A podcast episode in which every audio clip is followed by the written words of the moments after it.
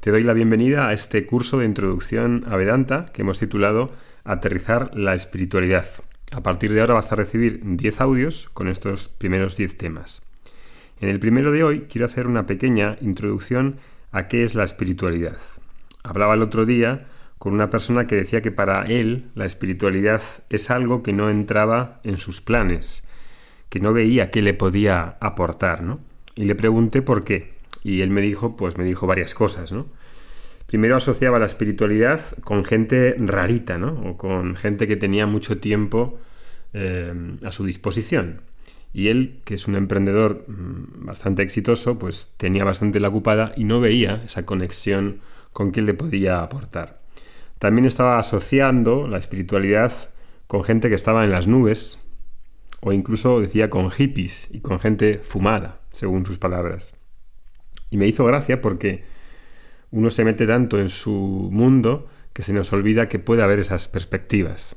Aunque lógicamente sea a qué se refería, y lo entiendo perfectamente, el caso es que eso no tiene por qué ser así, claro. Él me decía que, que además le sorprendía que yo me dedicara a dar clases de espiritualidad porque tenía una imagen de mí en el que eh, él piensa que soy una, una persona con los pies en la tierra. Y eso no le cuadraba en absoluto. No le cuadraba espiritualidad y sentido común. No le cuadraba espiritualidad y objetividad. Espiritualidad y ser una persona realista.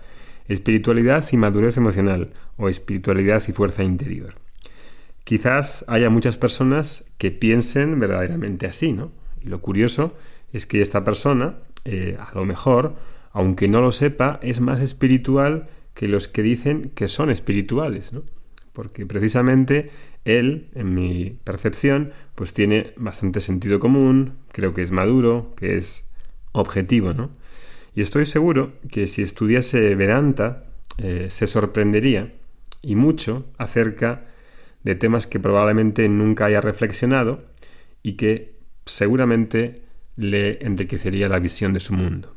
Y si te digo la verdad, aunque esta persona no eh, haya reflexionado sobre esos temas, si te soy sincero, me digo, te digo que me, identifico más con una persona objetiva, madura y realista, aunque no haya no se haya puesto a parar de estos ciertos temas espirituales, que una persona que dice que es espiritual y a la hora de la verdad no hay una base humana, no hay realismo, no hay objetividad y está volando en las nubes.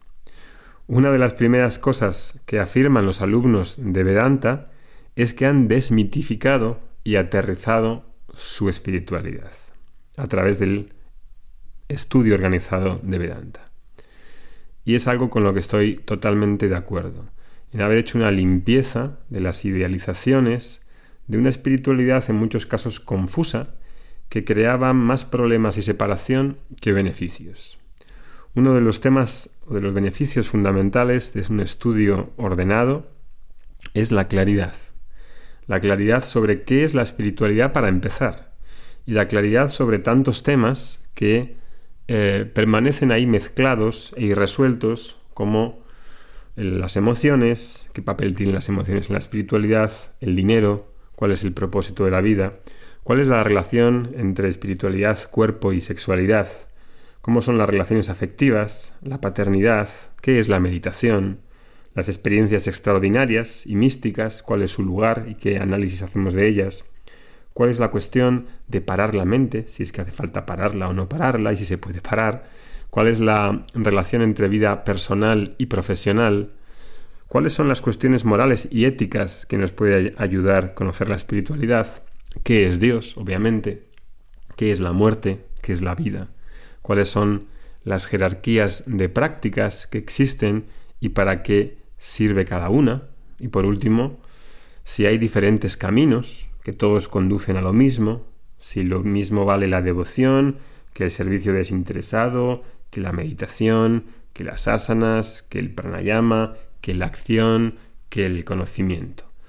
Todo eso, si no es visto por lo que es, hay una gran confusión y en realidad mm, me puede hacer más daño que bien si no tengo las ideas claras.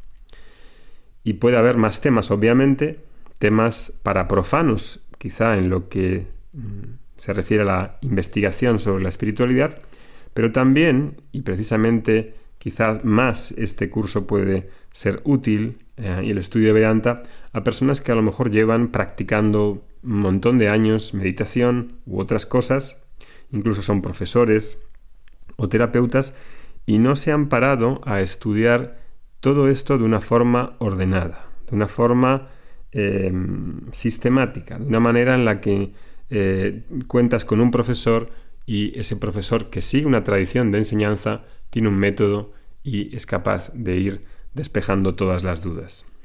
Para mi amigo, en su desconocimiento de todos esos temas, por no haber sentido quizá curiosidad, él no ve que la espiritualidad pueda ofrecerle algo práctico en su vida.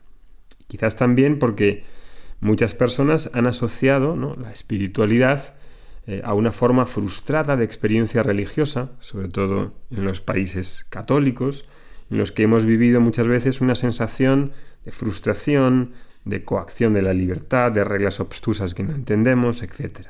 Es entendible, en cierto modo, también la experiencia de esas personas. Claro, esto, aunque es entendible, pues en realidad no es así ni de lejos, ¿no? Por lo menos no en Vedanta y no en la espiritualidad védica. Vedanta tiene que ver con el autoconocimiento y con un estilo de vida que me da fuerza interior. Son dos temas. Ahí mi amigo, ¿no?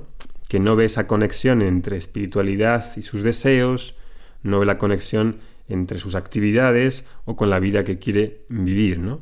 Y si él tuviese el tiempo para abrir su mente a una enseñanza que fuese capaz de explicarle de manera racional todos esos temas, estoy seguro que se llevaría una gran sorpresa, como se la llevan los alumnos que estudian con nosotros y como me la llevé yo en su día. Quizá él no es consciente de esta gran sorpresa para su mente y del alivio para su corazón cuando nos detenemos a examinar esta filosofía de vida. El tema está en que para acercarse de forma adecuada hace falta tener una aproximación medianamente seria. Y lamentablemente en estos temas no hay mucho rigor, ni seriedad a veces, ni un estudio organizado. Este es el problema de la autoayuda y del mercado, digamos, de la espiritualidad. Claro, te pongo aquí un ejemplo. Si tuvieses un problema con el corazón y tuvieses que ser operado, lo más seguro es que no buscarías un cirujano que se dedicara a esto a tiempo parcial, en sus ratos libres por las tardes, que se hubiera formado por su cuenta, con unos cursos de fin de semana, y que careciese de experiencia. ¿Verdad que no elegirías un cirujano así? Pues lo mismo sucede con la espiritualidad.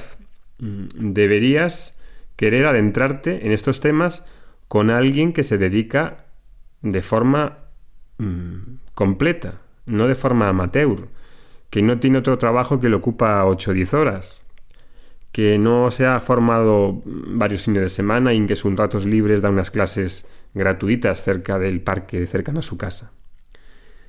Por mi parte, yo no te recomiendo eso.